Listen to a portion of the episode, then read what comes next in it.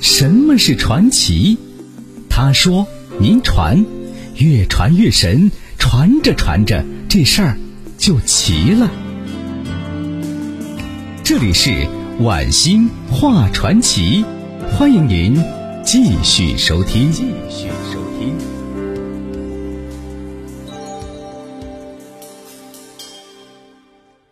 好的，朋友们，这里是 FM 九四六石家庄交通广播，每晚的九点到十点为您现场直播的晚星话传奇节目，我是主持人晚星。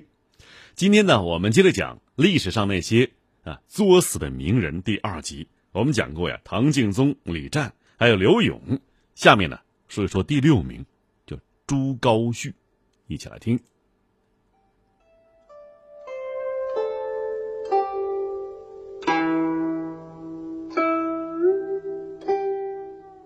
这朱高煦啊，是明朝永乐皇帝次子，封为汉王，堪称啊是中国历史上最擅长作死的人。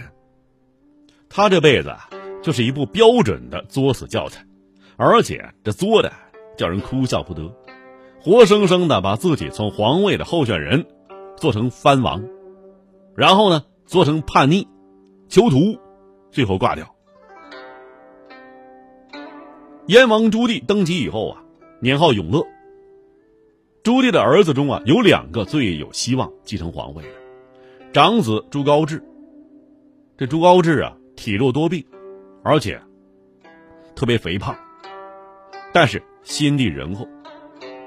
这次子朱高煦啊，勇武过人，在靖难之役中呢，立过战功，原本最受朱棣宠爱，但是这个人呢，实在是。骄纵蛮横，朱棣最终啊权衡之下，还是立了朱高炽为太子，朱高煦的封为汉王。这汉王封地原本在云南呢，朱高煦不肯去，太远了呀，荒蛮之地，太偏僻了。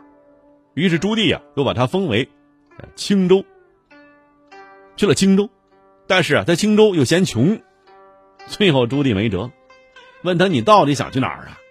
结果呀，朱高煦哪儿都不想去，就想在南京待着。忙于国事的朱棣也没工夫搭理，就让他呢在南京赖了下去。而且朱高煦啊软磨硬泡的，把皇帝亲军天策卫要来当自己的护卫。因为唐太宗李世民呢当初就被封为是天策上将，朱高煦出门的时候就洋洋自得的跟别人夸耀啊，你看看本王。像不像唐太宗啊？咱都知道啊，唐太宗那是干掉自己父兄才当上皇帝的。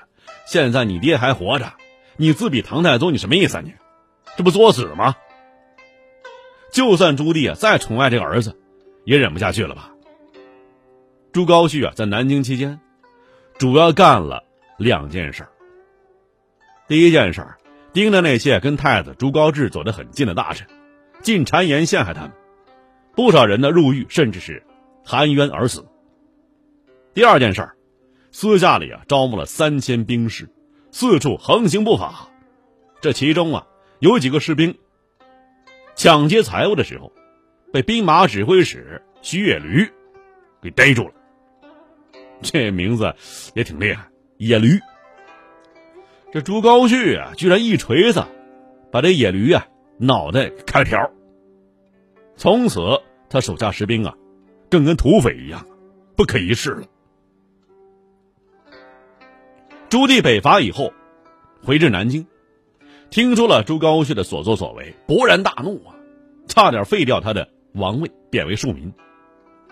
还是太子朱高炽不计前嫌，为了求情，才改为啊山东乐安，封那儿了。这次呢？也别嫌远了，嫌穷了，你小子赶紧的滚出南京吧，越快越好。就这样啊，朱高煦坚持不懈的作死，把自己啊从皇位候选人的名单里头彻底给缩出去。你当不成皇帝的话，一辈子你做个王爷，吃香喝辣的也行吧？嗯，不，如果真这样的话，那实在太瞧不起朱高煦那颗永不停歇的作死之心了。几年之后啊，永乐帝驾崩，朱高炽顺理成章的身登大宝，就是后来的明仁宗。但是啊，这个心地善良的胖皇帝，仅仅十个月之后就因病去世了。哎，这又让朱高煦啊蠢蠢欲动起来了。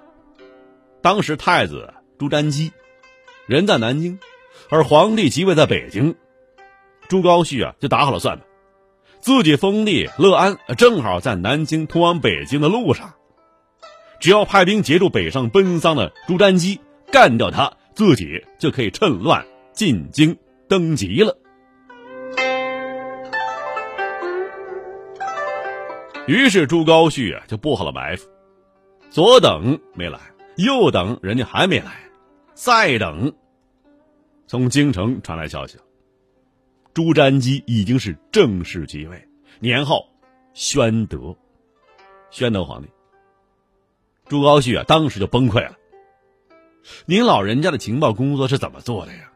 人家早知道啊，你要半路动手了，就绕路去北京了。你这边呢，啥也不明白、不清楚，还傻乎乎的一直等等等，把自己从王子等成王爷，又等成了皇叔。最窝心的还不是当不成皇帝这事儿，而是啊，这几十年来，上至文武百官，下至凡夫走卒，人人都知道啊，这汉王朱高煦做梦都想当皇帝呀。就是当不上，你天天招兵买马想造反，就是造不成，变成了天下头号笑料。朱高煦干脆一跺脚，继续推进他的作死之路。怎么作死？我反了吧！我想造反当皇帝，最好的方法是什么呢？里应外合，攻破京城。朱高煦啊，想到了自己当初靖难之役的时候，老战友。呃，英国公张辅，于是派使者联络张辅，要他做内应。这张辅也不含糊啊，当天晚上就把使者绑起来了，交给皇上，连顿饭都没请人家吃啊。为啥呀？张辅啊，是你老战友没错，以前跟仁宗啊朱高炽也有矛盾，但是人家呢，如今是高官厚禄，干嘛陪你掉脑袋呀？况且。你朱高煦有几斤几两啊？打得过京师三代营精兵吗？朱高煦啊，在选盟友方面充分体现了一个蠢人作死的时候，实在没人阻拦呐。得知造反讯息之后啊，朱瞻基八月八日决定御驾亲征。八月二十日，大军团团围住乐安城。这一顿的神机筒射上城头，吓得城内军民。魂飞魄散，朱高煦啊，见大势已去，第二天就灰溜溜的出城投降，就跪地上磕头啊，臣罪该万死，请陛下发落。你看何必呢？如果当初不作死的话，今天怎么会如此丢人现眼呢？其实按说呀，这个造反这谋反呢，是杀全家大罪。群臣呐也纷纷上表，要杀了朱高煦。可宣宗皇帝呀，和他爹一样心软，也不想更登基啊，大开杀戒。于是，在西安门内盖了一间宅子，把朱高煦父子软禁起来了。身为一个叛国的王爷，不砍头，不发配，不进天牢，这也算最好结局了吧？呃，不，人家还不。就算到这个地步啊，这朱高煦仍然发挥着他生命不息、作死不止的本色。隔了一段时间之后啊，宣宗朱瞻基想起这个窝心的叔叔了，想去看他。按说这时候啊，朱高煦应该是跪谢不杀之恩呐，那刚烈点呢，可以求死，求赐死。如果还有野心的话，可能会趁机刺杀皇帝，然后啊夺门篡位。就和日后啊，这个明英宗一样。可是正常人呢，不会理解作死之神的境界。不知俩人的哪句话不对味儿了。朱高煦忽然来了一记扫堂腿，把这个侄子皇帝啊绊了个跟头。朱瞻基呀，脾气再好也没法忍了呀。但是他呀，毕竟不想动刀子，就吩咐侍卫搬一口铜缸来。把朱高煦啊扣里头。要是朱高煦啊老老实实的，你在缸里待着，等皇上气儿消了，也能留你一命。他这辈子还要做最后一回死。朱高煦啊，顶起了这口三百多斤的大铜缸，而且扛着缸啊，在屋里头摇摇晃晃的横冲直撞啊。朱瞻基再也看不下去了，下令在缸上啊堆满柴火木炭。给我点起火来！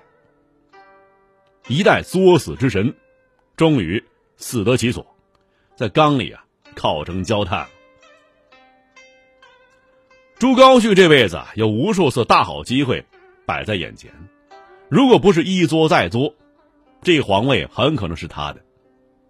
再差点啊，也会在王位上荣华富贵一生啊。他的父亲、兄弟、侄子这三代皇帝也对他是一忍再忍。甚至多次法外开恩，但最后实在架不住他全力以赴的作死啊！如他所愿，最后真的死了，而且死的不能再死了。